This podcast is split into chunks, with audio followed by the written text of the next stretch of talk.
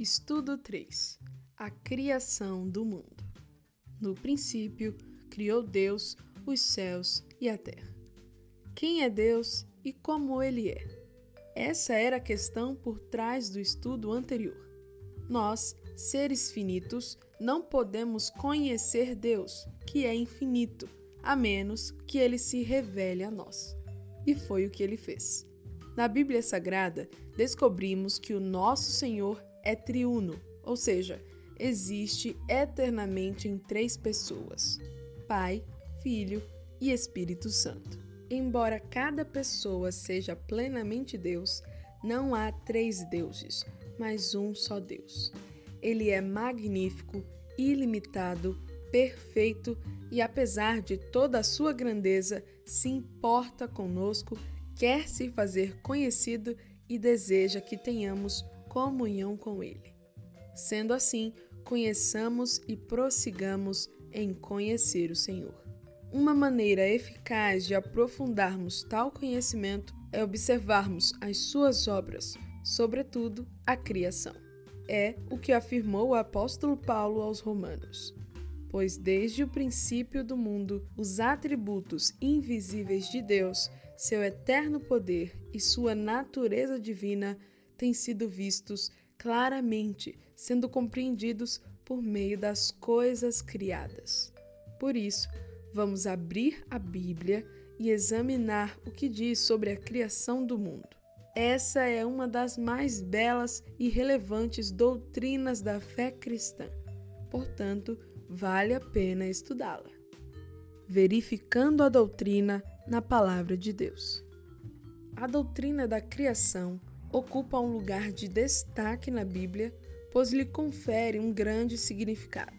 Prova disso é que, na primeira fase das Escrituras, temos a declaração: No princípio criou Deus os céus e a terra.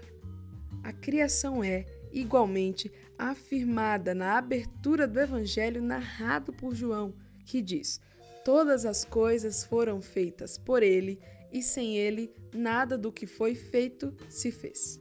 A Bíblia toda afirma que Deus é o Criador do universo. Nossa abordagem neste tema envolve seis aspectos, que são a definição, o causador, o processo, o propósito, o soberano e o mordomo da criação. A definição da criação. Antes mesmo de iniciarmos a nossa investigação, é importantíssimo entendermos o significado do termo criação.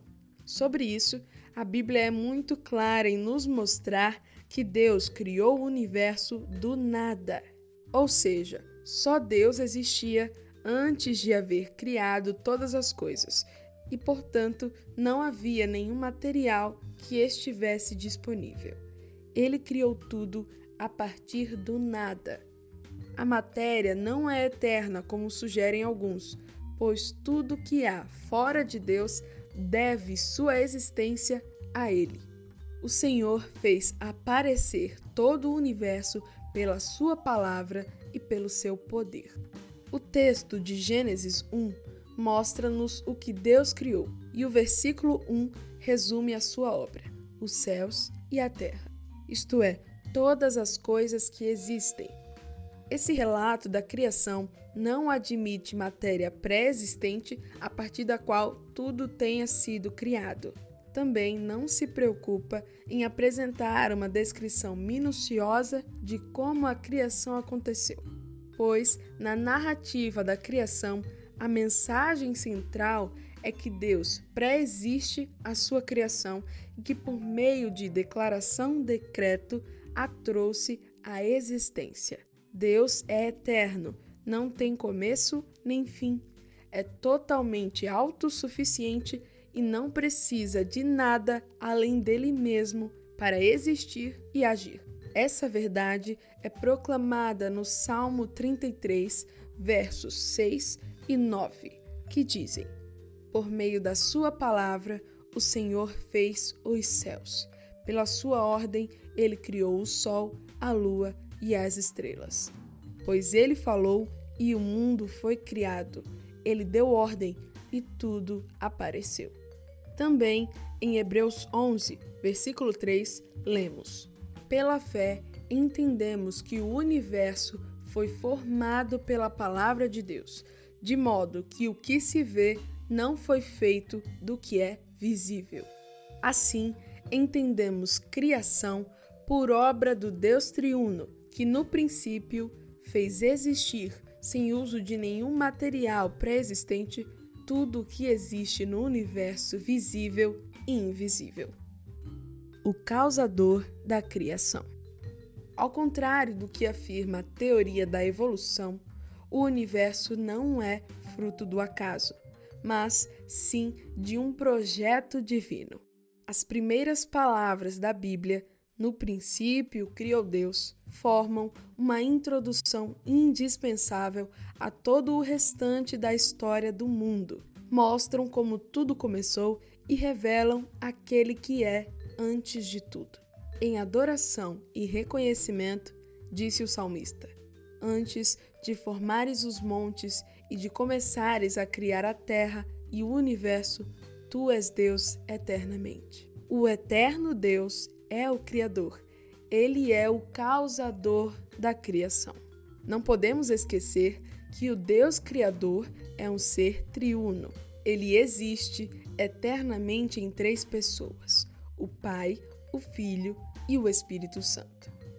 De acordo com a Bíblia Sagrada, a criação é ato da Trindade.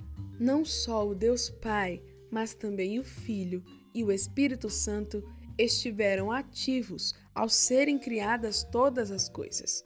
Sobre o Filho está escrito: No princípio era o Verbo, e o Verbo estava com Deus, e o Verbo era Deus. Ele estava no princípio com Deus. Todas as coisas foram feitas por intermédio dele, e sem ele, nada do que foi feito se fez. Sem dúvida, há um paralelo entre João 1, versículo 1 e Gênesis 1, versículo 1. Jesus Cristo é o Verbo Criador. Por meio dele, o Pai criou todas as coisas. Com relação ao Espírito Santo, lemos: O Espírito de Deus se movia por cima da água. Foi através do Espírito Santo que se trouxe ordem ao caos e beleza e plenitude ao que antes era vazio. Em outro texto, lemos ainda: O Espírito de Deus me fez, e o sopro do Todo-Poderoso me dá vida. Cada um foi criador. Há evidências bíblicas de que foi o Pai quem fez surgir o universo, mas foram o Espírito Santo e o Filho que o moldaram e cuidaram dos detalhes do projeto. Embora a criação provenha do Pai, o trabalho foi feito por intermédio do Filho e pelo Espírito Santo. O processo da criação. O texto de Êxodo 20, versículo 11, diz: Em seis dias fez o Senhor os céus e a terra, o mar e tudo o que neles há. De que maneira ele fez? Em primeiro lugar, Deus formou. Depois de criar a terra, ele começou a organizá-la. O versículo 2 de Gênesis 1 diz: A terra era sem forma e vazia. Havia um padrão nas ações de Deus. Durante a semana da criação, primeiro ele formou, depois encheu. Nos três primeiros dias, Deus deu forma à terra. No primeiro dia, criou a luz e separou a luz das trevas. No segundo dia, separou águas e águas, colocou um firmamento entre as águas superiores e chamou de céus. No terceiro dia, reuniu as águas e fez surgir a porção seca, criando assim a terra, a vegetação e os mares. Em segundo lugar, Deus preencheu. A terra sem forma do versículo 2 ao final do terceiro dia da criação, ganhou forma. Depois de criar as estruturas fundamentais do nosso mundo, Deus começou a preenchê-lo. No quarto dia da criação, ele colocou luminares no céu. No quinto dia, criou os peixes para povoarem os mares e as aves para voarem no céu. E, no sexto dia, a criação chegou ao seu ápice. Após criar toda a fauna, Deus disse: Façamos o homem a nossa imagem, conforme nossa semelhança. Assim, Deus criou o homem. No final dos seis dias, viu Deus tudo o que tinha feito e era muito bom. Ou, como está escrito na Bíblia Viva, Deus olhou tudo o que tinha feito. Era excelente em todos os aspectos. Tudo no universo, desde a maior das estrelas até a menor das folhinhas, produziu alegria no seu coração. Era uma linda sinfonia. Assim, no sétimo dia, Deus já havia concluído a obra que realizara e nesse dia descansou. Abençoou Deus o sétimo dia e o santificou, porque nele descansou de toda a obra que realizara na criação. Ele estabeleceu o sétimo dia como um marco de sua criação. O propósito da criação.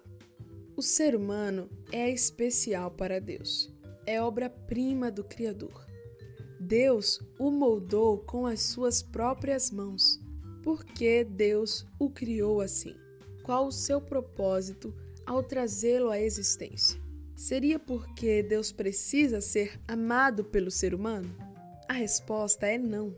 Deus é autossuficiente, não precisa que nada exista. Paulo declarou: o Deus que fez o mundo e tudo o que nele há é o Senhor dos céus e da terra.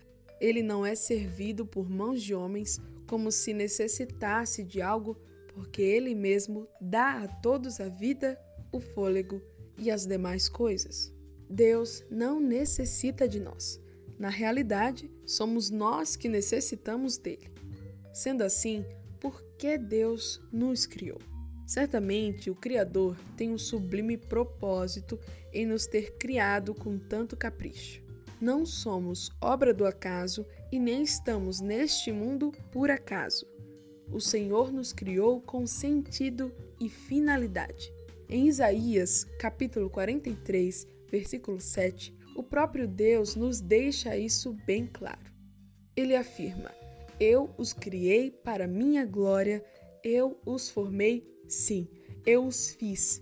Sobre isso, disse Paulo, conforme o plano daquele que faz todas as coisas segundo o propósito da sua vontade, sejamos para o louvor da sua glória. Fomos criados para glorificar e adorar a Deus. Todavia, não apenas o ser humano, mas toda a criação tem esse objetivo. Os céus proclamam a glória de Deus e o firmamento anuncia as obras das suas mãos.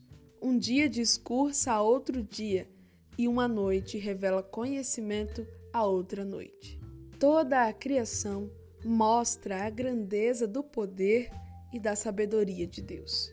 Uma olhadela no sol e nas estrelas é suficiente para nos convencer do seu imensurável poder.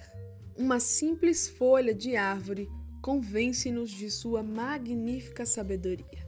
Quem poderia fazer isso e fazê-lo do nada? Quando meditamos nisso, somos impulsionados a adorar o Criador, o soberano na criação. Temos muito a aprender sobre o relacionamento do Deus Criador com a criação. O Deus da Bíblia é distinto da sua criação. É infinitamente maior que o universo e vive independentemente deste. Por outro lado, Deus está sempre e sobremaneira envolvido com sua criação, pois ela, em tudo e em todo tempo, depende dele para existir e manter-se ativa.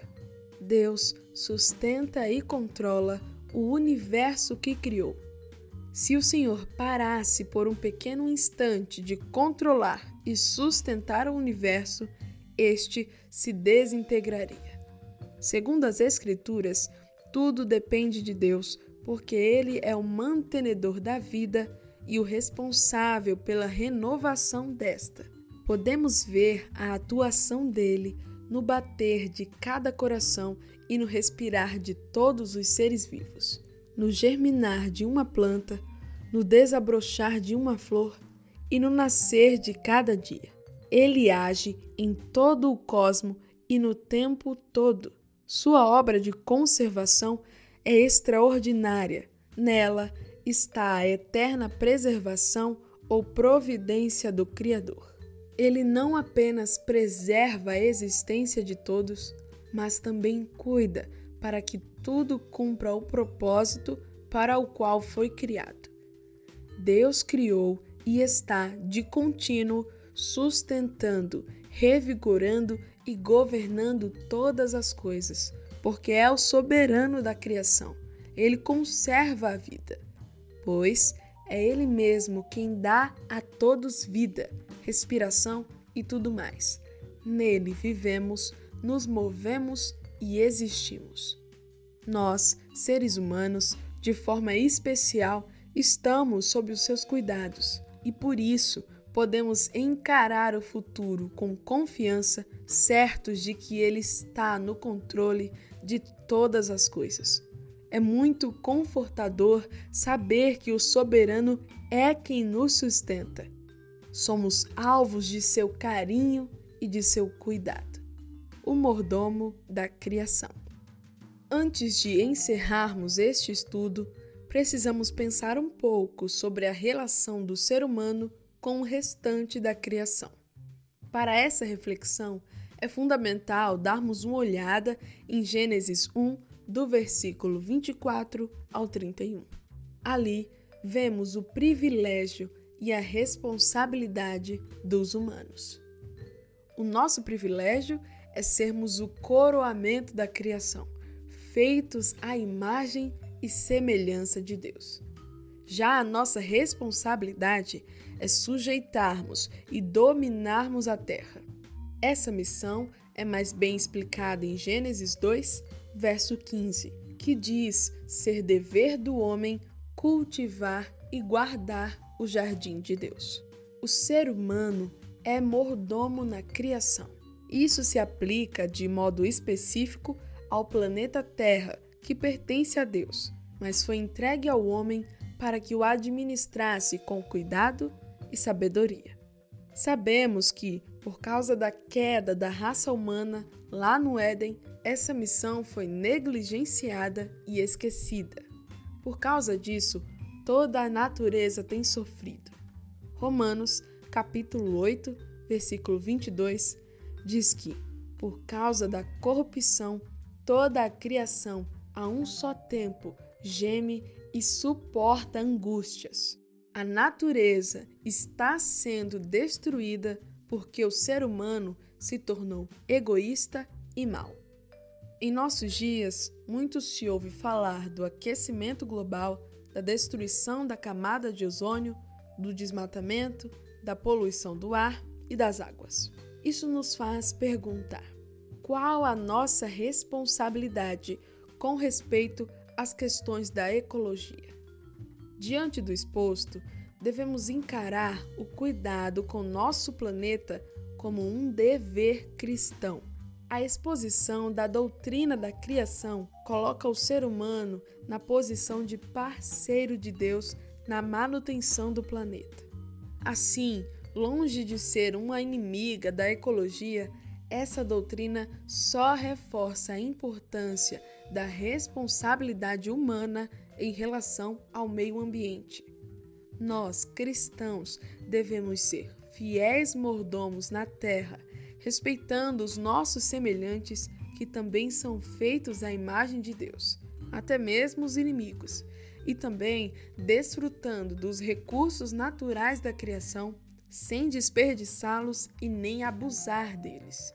Não podemos honrar o Deus Criador se desonramos o que ele criou. Por outro lado, devemos ter cuidado para que o zelo ecológico não nos faça servir a criatura em lugar do Criador. Portanto, adoremos a Ele, dizendo: Tu és digno, Senhor e Deus nosso, de receber a glória, a honra e o poder, porque todas as coisas tu criaste. Sim, por causa da tua vontade, vieram a existir e foram criadas. praticando a doutrina da Palavra de Deus. O Criador nos enche de admiração. É impossível observarmos a criação e não ficarmos admirados com o poder e a inteligência do nosso Criador. Você já parou para pensar na imensidão que é o universo? Considere, por exemplo, a vastidão da natureza em nosso planeta mais de 500 mil espécies de insetos, 30 mil espécies de aranhas, 6 mil espécies de répteis, 5 mil espécies de mamíferos, 3 mil espécies de rãs. Isso sem contar as muitíssimas espécies de aves, peixes e plantas, todas criadas por Deus. O nosso Deus é grandioso e poderoso, sua criação é admirável entreguemos a nossa adoração a Ele. O Criador nos enche de significado. Foi um plano sábio que trouxe à existência tudo o que há na criação. Não somos frutos de um acidente cósmico, não viemos do acaso e nem vivemos neste mundo por acaso. Há um propósito. Existe um sentido para a nossa vida. Segundo a Bíblia, viemos a existir por projeto e vontade do Senhor Deus. Foi Ele mesmo que nos criou e nos moldou com suas próprias mãos. Por isso, creia, você foi criado para a glória dele e tem a imagem e a semelhança dele. O Deus de toda a glória é o seu Pai. O DNA dele está em você. Que verdade magnífica e libertadora! Você tem valor e é o Criador do universo que diz. O Criador nos enche de segurança. Deus é soberano no universo. Tudo fez e de tudo é Senhor. Ele sustenta a sua criação. Diz a Bíblia: Tu os conservas com vida a todos. Em outra parte, lemos: Nele vivemos, nos movemos e existimos. É Ele quem faz o sol brilhar e a chuva cair. Ele alimenta os pássaros e protege as flores. Isto pode ser poético, mas é também verdadeiro. Jesus nos ensinou que temos mais valor do que os pássaros e as flores. Portanto, podemos confiar no cuidado do Pai por nós. Não há razão para temer. Deus está no controle. Você está seguro e protegido nele. Sua vida é alvo do carinho e do cuidado do soberano Criador. Conclusão: a doutrina da criação é um dos mais belos e relevantes preceitos da fé cristã. Cremos, conforme ensina a Bíblia, que Deus criou tudo a partir do nada. Não somos frutos de um processo evolutivo, mas sim de um projeto divino. Não somos um acidente e nem estamos aqui por acaso. Deus nos trouxe à existência para o louvor de Sua glória. Cremos que Ele é soberano e, por isso, sustenta e controla o universo que criou. Cremos ainda que Ele criou o ser humano de modo especial e lhe deu privilégios e responsabilidades junto à criação. Somos mordomos Zelar pelo planeta é nosso dever.